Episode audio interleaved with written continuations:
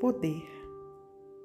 Peçamos ao Senhor o poder de amar sem reclamações, de servir sem recompensa, de compreender sem exigir compreensão para nós, de obedecer aos sublimes desígnios, de vencer as próprias imperfeições, de abençoar os que nos perseguem, de orar pelos que nos ferem e caluniam, de amparar aos que nos criticam, de estimular o bem onde se encontre,